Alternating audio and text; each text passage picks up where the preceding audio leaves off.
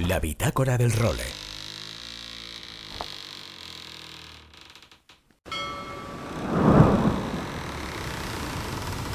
Bienvenidos a bordo del role. Una placentera travesía por los mares del podcast. Zarpamos ya en busca de las mejores historias del mar. A la caña, Nacho Gómez Zarzuela.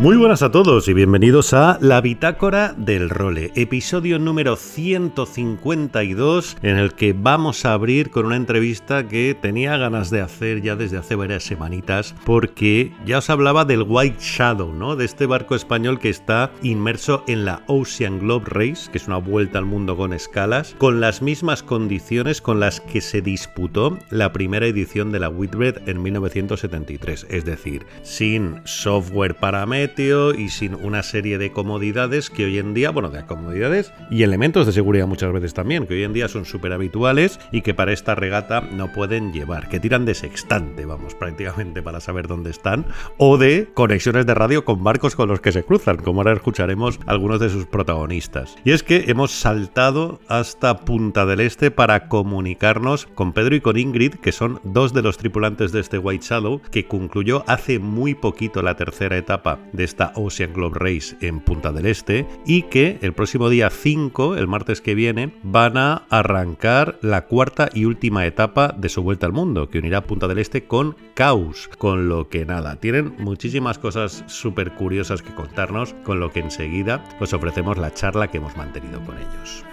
Bueno, y antes de contaros más novedades, solo quiero decir que si estáis escuchando esto, Jolín, que muchas gracias y que es síntoma de que más o menos han salido las cosas bien porque esta semana casi me vuelvo loco con el proceso de migración que he tenido que hacer del role. A ver, ya os contaba la semana pasada que por primera vez nos hemos salido del paraguas de Plaza Radio, Plaza Podcast, ¿no? El alojamiento, el grupo en el que estábamos inmersos desde el nacimiento de este role, ahora hace más de tres años, pero bueno, diversas circunstancias que nos han hecho apostar por seguir nuestro camino y desde hoy, desde este role número 152, estamos alojados en nuestra propia web, en el role.com. Por lo tanto, si alguna vez tenéis la duda de por dónde escucharnos, el role.com, ahí en los podcasts, es donde voy a colgarlo siempre. También he mantenido, que es lo que me ha dado una faena de locos, el role en Spotify, en Apple Podcasts y en Amazon, aparte de en YouTube. Y en Evox estoy acabando de ultimarlo porque esta semana no me ha sido posible migrarlo, pero a partir de la semana que viene yo creo que la tendremos. Entonces, bueno, al final yo creo que el tema ha salido más o menos bien. Ya miraremos el nivel de escuchas como ha ido. Espero que nadie se haya quedado por el camino. Yo creo que todas las suscripciones las hemos conseguido mantener pese a haber hecho esta migración. Y nada, la conclusión es que seguimos estando vivos a través de un alojamiento diferente, pero parece que ha ido todo correctamente. Si habéis tenido algún problema en el proceso, si lo escuchabais por un medio que os era más cómodo y que ahora no podéis, para lo que sea, me escribís a nachogomez.com o me mandáis un WhatsApp al 613-070727, que ya sabéis que es el WhatsApp del role, y ahí os contestaré y os ayudaré encantados a solucionar las dudas. Y también me gustaría hoy aprovechar especialmente para invitaros a que os unáis a la newsletter del role. Nosotros mandamos todos los sábados un correo electrónico con las novedades del rol de esta semana. A veces pongo otras cosas, bueno, que me resultan interesantes o no. A veces cuelgo los enlaces que he sacado en relevo, que he escrito esta semana. Y ahí también os voy a poner siempre todos los enlaces donde podemos escuchar el role. Con lo que yo creo al final, y me reafirmo en ello después de toda la locura tecnológica en la que he estado inmerso en esta semana, que el mail es la mejor manera de seguir unidos. Y por lo tanto, si os aportáis a la newsletter, pues será la forma más segura de seguir en comunicación en el futuro. Podéis apuntaros en la página web, en contacto, en el role.com, ahí en los podcasts hay una pestaña de contacto, pues ahí me dejáis el mail y si no me escribís a nachogomez.elrole.com. Somos ahora casi 400 y espero que sigamos creciendo, hombre. Muchísimas gracias a todos por seguir ahí. Bueno, y hecha esta digresión tecnológica y migratoria, seguimos con las noticias de la semana. La principal de ellas nos lleva hasta el Club Náutico de Sarenal, en Mallorca, donde se está disputando el Mundial de 470, donde Jordi Chamar y Nora Brookman parten como unos de los candidatos al oro. De momento y hasta la fecha marchan en tercera posición, el momento en el que grabamos este role, que ya sabéis que es los viernes como siempre. Tienen opciones a todo. Los más fuertes están mostrando hasta ahora los japoneses, que tienen cuatro parejas compitiendo, cuatro tripulaciones, y se están jugando la plaza para los Juegos de Marsella, con lo que van con el cuchillo entre los dientes. Y el oro en este mundial, que es la única medalla que le queda por ganar tanto a Jordi como a Nora. Han conseguido la plata en los dos mundiales que llevan juntos, en 2022 y 2023, y Jordi, que lleva ganando medalla en el Mundial de 470 desde 2018. No se ha bajado del podio en ninguna competición. Por lo tanto, desde aquí le mandamos todo nuestro ánimo a los dos y la semana que viene, si las circunstancias lo permiten, hablaremos con ellos. También ha concluido esta semana esa espectacular primera edición de la Vuelta al Mundo en solitario y sin escalas con los Ultim, con los megacatamaranes gigantes de 32 metros de oslora en los que navegan ahora las mayores figuras oceánicas. Pues bien, Charles Caudrelier, el ganador de The Ocean Raid de 2017 con el Don Fong y que lleva una carrera brutal, ganándolo prácticamente todo en los últimos años, que ha arrasado en esta primera edición. Ha ganado con 50 días de regata. Al final se ha quedado bastante lejos del récord que tiene François Gavard con 42 de la Vuelta al Mundo en solitario con un bicharraco de estos, pero la razón es que tuvo un tormentón a la altura de Cabo de Hornos, tuvo que cambiar el rumbo para no meterse en el infierno y al final eso le ha hecho imposible igualar o superar el récord de Gavard. Pero la verdad es que ha sido una edición que promete que va a ser la referencia para ver cómo están los barcos más rápidos del mundo en los próximos años. Y también está a puntito de arrancar un intento de récord Aina Bauzá, la regatista balear que va a salir mañana desde Cádiz hasta San Salvador con un mini. El récord actual está en 21 días, 11 horas, 18 minutos y 25 segundos, que lo tiene Sergio Frataruolo. Pues bien, Aina, que está a puntito de arrancar una aventura, de la que también la seguiremos con detalle, a ver cómo le van las cosas.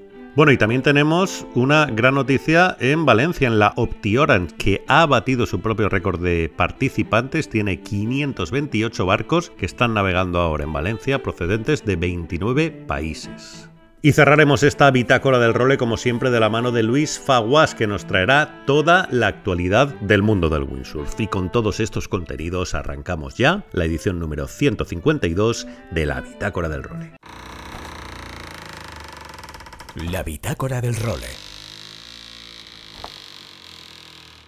Bueno, pues como os decía en la introducción y como os vengo avisando desde hace varias semanas, hoy tenía muchísimas ganas de hablar con un poquito más de calma con alguno de los tripulantes de un proyecto que, joder, yo creo que se ha metido en una, aventura de las que creo que el 99% de los que nos estáis escuchando, vamos, os meteríais con los ojos cerrados, ¿no? Se trata de la Ocean Globe Race, que es una vuelta al mundo con escalas, pero que tiene muchas particularidades. Y antes de ponerme yo a echaros el rollo y a contaros lo que creo yo, visto desde fuera, que podría ser esta regata, pues le he pedido a dos de sus tripulantes que ya están en Punta del Este gozando de un merecido descanso, que nos ayuden un poquito, ¿no? A destripar todas las particularidades que tiene una iniciativa tan bonita como esta. Por lo tanto, permitid saludarlos. Ingrid Banús, muy buenas. Hola, buenos días. Pedro Urrutia, ¿qué tal? Hola Nacho, un saludo, encantado de saludaros desde Punta del Este, a ti y a los oyentes. Bueno, primero que nada, un millón de gracias por estar aquí. ¿eh? Un placer, un placer. bueno, pues la primera pregunta es obvia. Eh, ¿En qué consiste esta Ocean Glow Race que, jolín, tiene tantos elementos que al menos vistos desde fuera resultan tan atractivos para todos los que nos engancha esta adicción del mar? Bueno, pues eh, esta Ocean Globe Race es una idea de Don, McIntyre, que es el, promotor y organizador de la regata. Y básicamente es en conmemoración del 50 aniversario de la primera Whitbread, que fue en 1973, pues se le ocurrió hacer una regata similar eh, con barcos de la época y con las condiciones de 1973. Entonces eh, ha lanzado una regata con cuatro etapas, cuatro escalas alrededor del mundo con tecnología de 1973, lo que implica que es eh, no tener GPS, no tener eh, acceso a Windy ni a ninguna otra aplicación de meteorología ni routing, recibir el, informe o los mapas sinópticos por WeatherFax y utilizar el sextante para navegar. básicamente navegar con los medios de los años 70 es un poco la idea general. ¿Y cómo os apañáis? Porque, joder, en el, desde el punto de vista romántico suena súper chulo, pero tienes que estar en 50 grados de latitud sur, sin una aplicación de meteo que mirar y sin una comunicación que no sea la radio VHF toda la vida, ¿no? ¿Cómo os ha ido la experiencia? nos apañamos como podemos, como podemos. Somos unos, vamos, estamos adorando todo el día el barógrafo, que al final es lo que más te ayuda y es una pasada lo bien que vas. Si tú te vas fijando, te va dando toda la información que necesitas. Sí. Entonces, a nivel de radio, pues vamos con BLU, puede dar fax y cruzar los dedos cuando estás ahí abajo y estás varios días seguidos sin sol. Porque, claro, pues, lo puedes ir utilizando muy bien, sobre todo en la etapa 1 y en la 4, en el Atlántico, pero cuando estás ahí abajo en el sur y echas tanto de menos el sol, lo echas por el calorcito de menos, pero también para situarte bien. Entonces, lo que también nos va muy bien, que bueno, cuando estamos ahí abajo no pasa tanto, pero a la que cruza un mercante, un pesquero, cualquier otro barco, lo que sí podemos hacer es preguntarles la situación, la posición. Desde ahí, pues puedes ir acurando toda la navegación en estima. Qué bueno. Oye, ¿y cómo surge este proyecto? Porque una cosa es que os enteréis del plan, oye, mira, que van a hacer esta regata, qué bonito y tal y cual, pero otra cosa es, Colin, conseguir lo que ha hecho el White ¿no? Estar allí y estar completando esta regata. ¿De dónde nace el proyecto? Pues este proyecto nace de hace unos cuatro o cinco años. Originalmente, por un lado, Marc Miró y Guillermo Cañardo eh, empezaron a montarlo porque querían participar en la regata. Entonces, por otro lado, estaba Jean-Christophe Petit, que también quería hacer la regata y al final pues se conocieron y entre los tres se montó el White Shadow. Están todos en la tripulación. Marc Miró al final, por motivos personales, no pudo estar arriba, que es el, sigue siendo y siempre será el capitán, aunque no puede estar a bordo. Y entonces lo que se hizo es montar una asociación, porque somos todos amateurs, y desde la asociación cada uno aporta X dinero y X tiempo de trabajo al barco por etapa. Eso yo creo que es una particularidad única, ¿no? Somos los únicos que, somos así, tan, tan asociación, bueno, no sé. Igual no, ¿eh? No lo sé, ahora estoy hablando por hablar también. Y el proyecto empieza así, entonces yo conocerle, yo el proyecto lo conocí hace, pues yo creo que era en noviembre del 21 por ahí, y lo conocí porque estaban buscando mujeres, porque desde la organización piden que como mínimo haya una mujer a bordo. Y entonces apliqué dentro de todas mis dudas habidas y por haber y apliqué en un principio por una etapa y luego al final, pues bueno, por motivos distintos acabé dando toda la vuelta. Y aquí estamos, esta es mi manera de conocer el White Shadow. Oye, ¿y, a vos, ¿y vosotros a qué, Pedro, por ejemplo, tú a qué te dedicas profesionalmente? Yo hago dirección de arte y foto, bueno, diseñador gráfico y, dirección de arte actualmente. He ido teniendo varias profesiones, pero esa es la actual. al final para vosotros, Jolín, también es un tema complicado decir, vale, aparco un año mi vida y mi trayectoria profesional con todo lo que eso pueda suponer para poder reengancharme cuando vuelva, ¿no? Eso a nivel personal también habrá sido una decisión, bueno, al menos muy laboriosa de tomar para estructurarlo todo. Bueno, hablas con dos autónomos. Eh. bueno, con tres en este caso, o sea, me. Si, estamos hablando de tres autónomos ahora mismo, ya, ya sabemos todo lo que significa en ese sentido. Sí, sí, pero, pero bueno, eso supongo, ¿e, ¿es lo que más os hizo plantearos la aventura o no? ¿Qué tipo de elementos tuvisteis en cuenta a la hora de tomar la decisión final de embarcaros? Bueno, a mí en, mi caso, como Ingrid al principio solo hacía una etapa, luego dos y eh, durante los últimos dos años he estado, iba a hacer solo dos etapas de la regata, que esto implicaba cuatro meses, que no son como los ocho o nueve meses que al final va a ser toda la vuelta. Entonces ha ido como un poco evolucionando el punto y, y para mí fue como una oportunidad, ¿no? Ingrid se cruzó con el proyecto de una forma, yo, yo con otra, y a través de redes sociales, siguiendo a Guillermo, estaba buscando un proyecto náutico y yo lo vi un poco como una oportunidad porque en mi caso yo tengo mucha menos, experiencia náutica previa, no había hecho nada de oceánico, había hecho como pequeñas regatas en, en el Brito, el, el, un FES 20 en la costa del, sureste, ahí en, Murcia. Y bueno, pero como tripulante de tercera, o sea, era, mis, conocimientos náuticos eran pequeños. No tengo la suerte de los chavales que están por aquí, ¿no? Que están alrededor en, el club, que con 8 o 10 años están ya a tope con la vela. Entonces yo accedí más tarde a la vela y me pareció una oportunidad el proyecto y, y cada vez nos hemos ido enganchando y, ya aquí estamos, hemos con 20.000 millas en las espaldas. Sí, sí, que se dice pronto. Oye, Ingrid, ¿y tú de dónde vienes? ¿Qué habías hecho de navegación antes de embarcarte en esto? Yo, pues como los niños del club, yo ahí sí que tuve la suerte y desde pequeñita empecé con el Optimis, hice hasta los 20 y pico vela ligera, 420, 470 entonces ahí sí que estuve un tiempo muy desconectada de la, vela, que siempre digo que me parecieron 10 años y al final igual fueron solo 3, porque acabé muy harta de la competición y luego poco a poco, pues a través de, un barco familiar volví a navegar y volví a entrar en la competición en crucero, en un Dufour 34 y lo que más me gusta era la navegación de altura y sobre todo las regatas a dos. Entonces yo siempre ¿no? Que decía que quería cruzar el Atlántico y un día me vi hablando en futuro en lugar de condicional y dije, un día lo cruzaré. Entonces, con este proyecto vi la oportunidad, lo que pasa es que me he pasado de frenada. el Atlántico lo has cruzado. El Atlántico, bueno, todavía no lo he cruzado. Exacto, no lo he cruzado en vertical. Eh, Eso es verdad, para abajo. Sí, sí. De norte sur.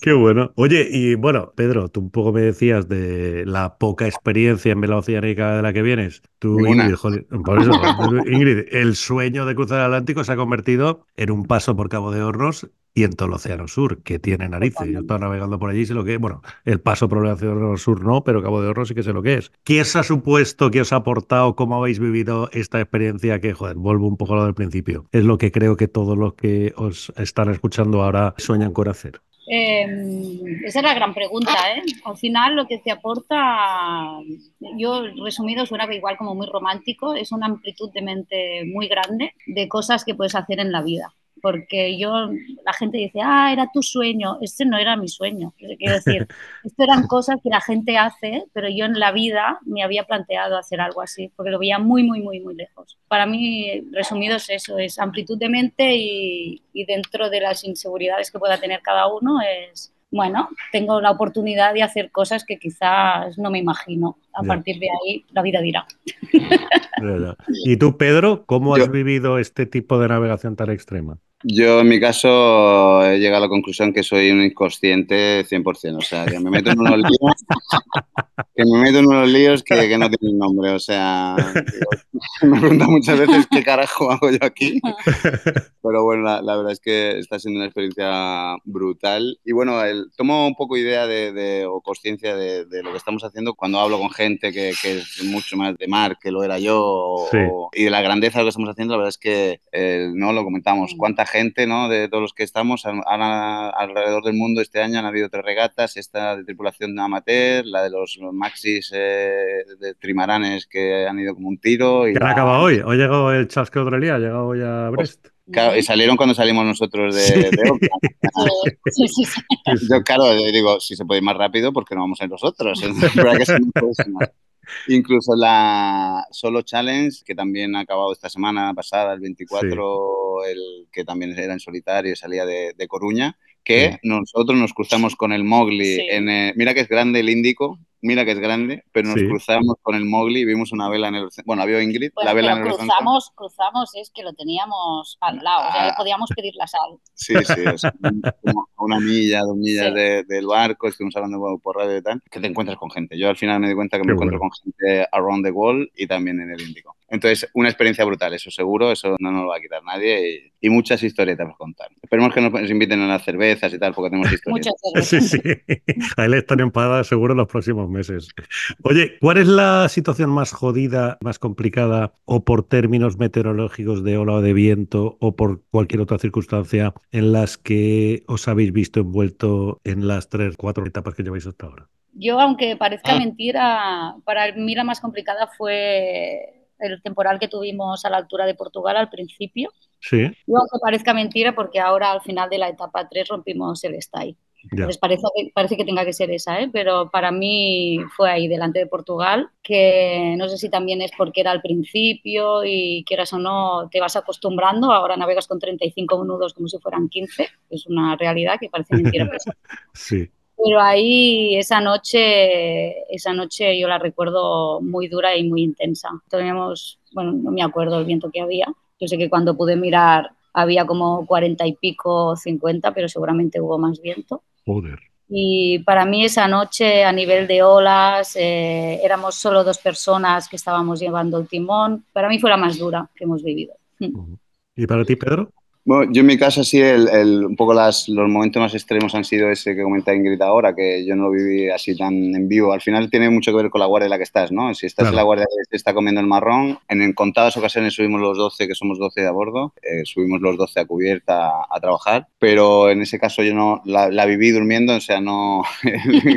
pero me consta que fue, fue difícil. Y para mí el, ha sido más duro los, los días que he estado desconectado, que, que ha sido difícil de decir, bueno, que, como decía antes, ¿no? Que qué carajo hago aquí, los días de, sí. de poder superar eso, sí. que los días de, volviendo incluso ¿no? a ese punto de inconsciencia, ¿no? que digo, de, ahora en, en, Hornos ¿no? hemos tenido una situación ahí de, de, de navegación un poco límite respecto a sí. la aproximación a, la, a, las, a, las, islas y demás, y sobre todo el, creo que el momento más crítico que hemos tenido ha sido la rotura del STAI enfrente de la península de Valdés, que si, o sea, podríamos haber perdido el mástil, ¿no? Y, y, la verdad es que la gestión de toda la tripulación ahí el, tuvimos la, la, capacidad que me sorprendió mucho, a mí mismo y, y a él y a todo el equipo, la gestión de la, de la crisis fue, fue alucinante, ¿no? Estuvimos ahí como tres horas para, para estabilizar toda la situación, ¿no? La, la jarcia y asegurar el palo y sí. porque rompimos las dos velas y demás. Además y, nos pilló que estábamos tú y yo de guardia. Ahí, exacto, en este caso esta sí que estábamos los dos. en directo. Estaba ya el timón, estaba ya el timón cuando saltó el, el stay, que rasgó la, el Yankee que ya hemos la en proa y, y la mayor, nos, nos dejó con un cuarto rizo. Y bueno, lo, lo, curioso es que al final estuvimos como tres horas trabajando ahí toda la tripulación para hacer las, las maniobras de fortuna que, que, tocaban y había pan horneado a la mm. mañana cuando terminamos las maniobras. O sea, el WhatsApp es muy así. Mientras de fortuna olía pan. Entonces, ah, fue, esa situación fue muy complicada, pero se gestionó de una manera muy decente. Sí. No siendo profesionales y demás, eh, al final el, el, equipo ahí respondimos todos de una, de una manera muy serena. Sí, sí, ejemplar. Mm. ¿Cómo os distribuís a bordo en tema de cuáles están? O sea, hay una figura de patrón, de dos o tres jefes de guardia, ¿lleváis todos la caña o no? Un poco como planteáis la en términos ya náuticos y de organización marinera. Somos dos guardias de seis y sí que está el skipper y first mate ella, eh, en Ingrid, este caso soy yo, ya lo, digo, ya, lo digo, pero... ya lo digo, ella, ella, es la primera oficial. Muy bien.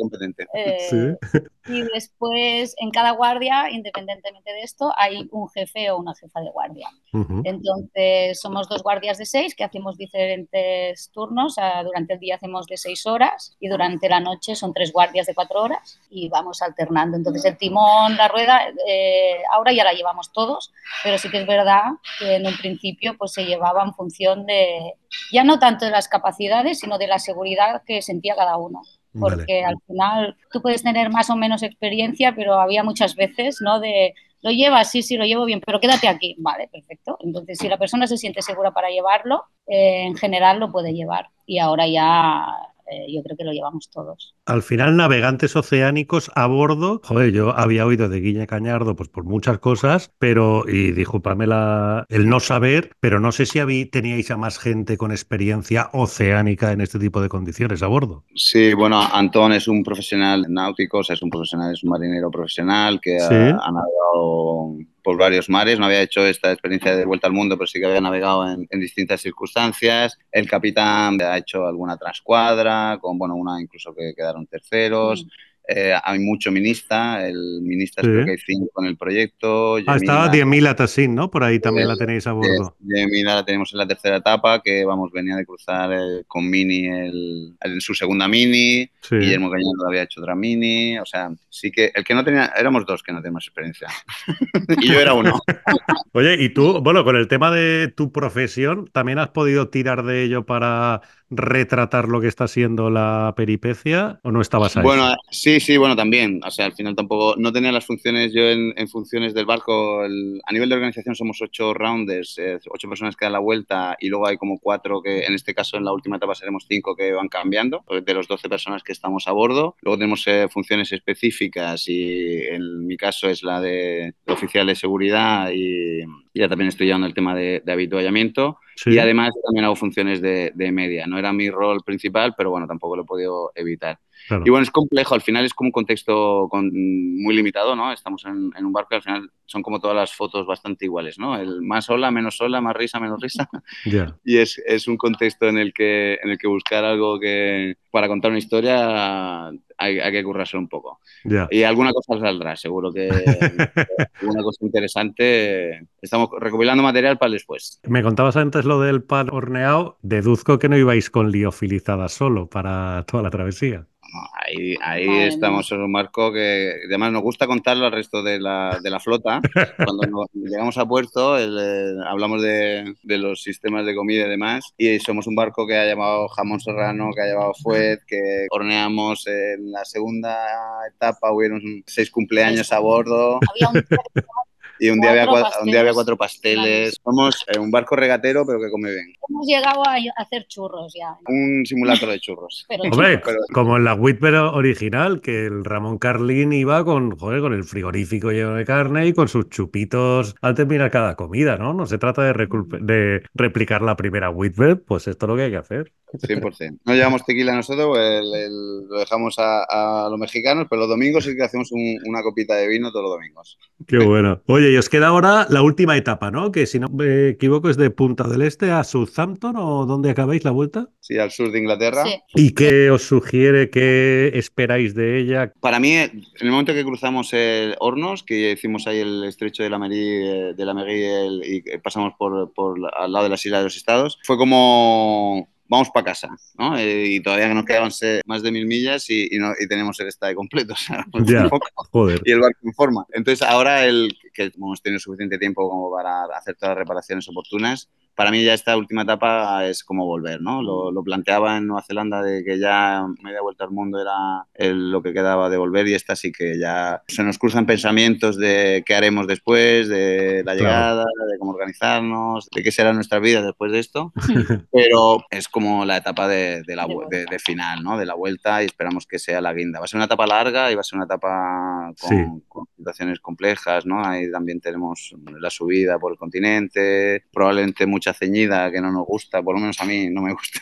Las, condiciones, las, condiciones de confort en la ceñida son mínimas y para mí es la etapa del el cierre que, como me le pasa también en la tercera, la, afronto con ilusión. Además es inevitable porque cuando va subiendo el calor, o sea, tú vas subiendo y va viniendo el sol y el calor, somos mediterráneos, y entonces eso empieza a ser casa. Es verdad. Oye, ¿qué tal el ambiente con el resto de tripus? ¿Tienen vuestro perfil? ¿Hay alguna un poco más profesional? Vi, por ejemplo, que la última etapa la ganó la hija del mítico Eric Tabarly, ¿no? Que sigue navegando con el Penduic, por ejemplo, ¿no? Es una cosa muy chulas también. Sí, sí, es, o sea, es alucinante ver cómo estás aquí navegando con esos barcos. La verdad es que hay tripulaciones de todo tipo. Hay tripulaciones que son mucho más profesionales, pero hay tripulaciones también que son amateurs y que el nivel de competición es mucho menor. Entonces, yo creo que está muy bien que haya esos estilos diferentes. Y el ambiente entre barcos, a medida que van pasando las etapas, cada vez es mucho mejor. Al principio sí que estábamos como más desperdigados, pero la verdad es que está bien cuando llegas a puerto, es muy guay porque te vienen a recibir otros barcos, vas tú a recibirles, eh, les llevas cosas, entonces a ese nivel está bien. Oye, pues Pedro, Ingrid, un millón de gracias por haber compartido vuestra travesía hasta la fecha con nosotros que disfrutéis un montón de esta última etapa y nada, reiteraros que desde aquí al menos estamos encantados viendo vuestras peripecias y con muchísima envidia, Jolín, eso que lo sepáis también. Muchas gracias a, vosotros por el interés y por ir calentándonos también a, explicar esto, ¿no? Que parece que vamos a tener que explicar más bien. es otra cosa que no me había planteado a veces que lo que, vamos a tener que explicar. O sea, muchas gracias, Nacho, y, un saludo a todos los oyentes. Un saludo. Venga, gracias. Seguimos. La bitácora del role.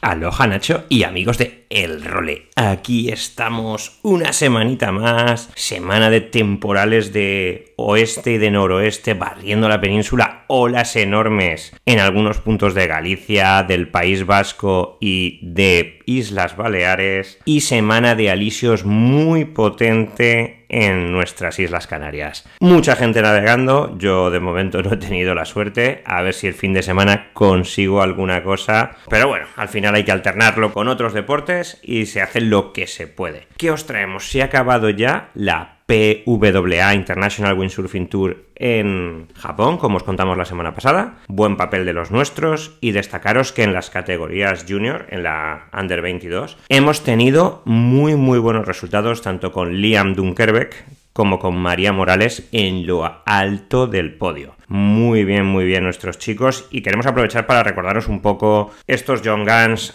Recordamos los, los, más mayores del lugar, gente pues como Bion, como Eduardo Bellini, como Dani Parres, como Iván Aguado, que fueron así los, los segundos grandes pioneros del windsurf a nivel español, porque antes estuvo Bernardo Niz, Nino Navarro, hubo mucha gente ahí metida, Yago Peñalver, que estuvo dándole muy muy duro desde el principio, luego vinieron los años dorados del windsurf, luego vinieron otros años dorados, pues con, con Víctor Fernández, con Jonás Ceballos, luego estaba Marc Paré, Josep Pons, tenemos gente de muy buen nivel pasando, por supuestísimo, las gemelas de Pozo. Y ahora tenemos una nueva generación encabezada por Marino, por Liam, por Miguel Chapuis y por María Morales. Tenemos ahí, podríamos decir, los cuatro españoles más jóvenes que están dándole, dándole duro y que esperamos que nos lleven a un muy, muy buen nivel. Marino y Liam tienen unos vídeos muy chulos ahora ya trabajando en, en Maui, en Hawái. Le he visto unos 360 en la ola, que al final es una maniobra que te marca mucho el timing y la sincronización con la ola para ver cómo la pueden ir surfeando, que demuestra que van a pelear duro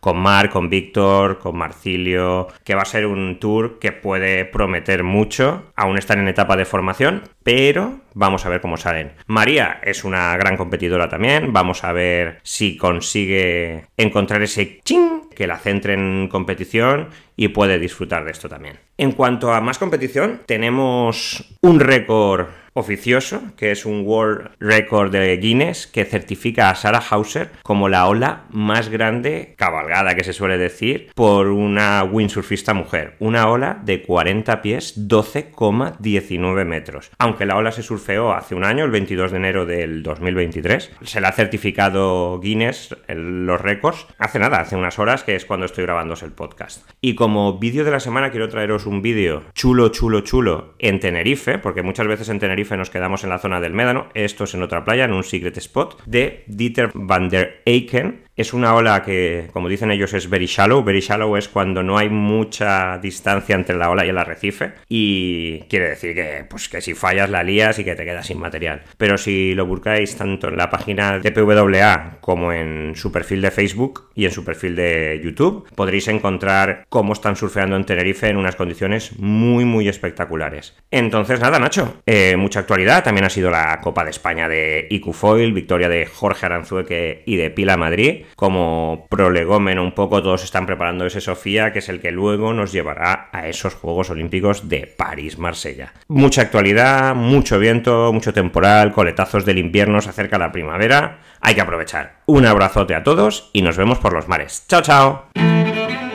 Y con Luis Foguas ponemos el punto y final a esta bitácora del role. Nosotros regresaremos la semana que viene con un nuevo episodio. Hasta entonces, sed muy felices y navegad todo lo que podáis. Adiós.